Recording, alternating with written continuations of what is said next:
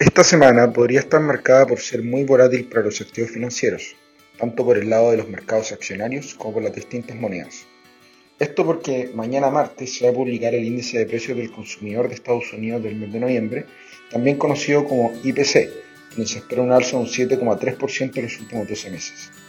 Si el dato está en línea con las estimaciones, seguiría confirmando la tendencia de los últimos meses de una inflación que mes a mes ha ido moderándose respecto a los meses previos, lo que ha venido siendo tomado de manera positiva por los mercados.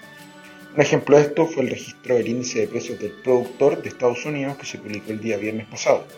que si bien registró un alza de un 7,4% en noviembre, también mostró una caída respecto al dato de octubre.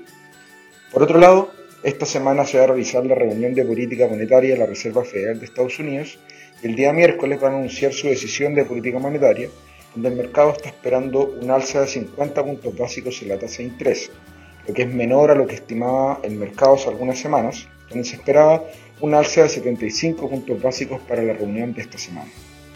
Esta moderación en las expectativas ha sido una de las principales razones del descenso que hemos visto en el tipo de cambio durante el último mes.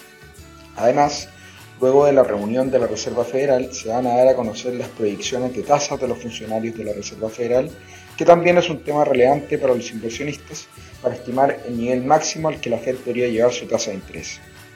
En la misma línea, otro tema importante esta semana será la decisión de política monetaria del Banco Central Europeo, que se va a anunciar el día jueves y donde también se espera un alza de 50 puntos básicos en su tasa de referencia. Ahí probablemente el mercado también le ponga atención a las proyecciones sobre el crecimiento y la inflación de la zona euro para el 2023.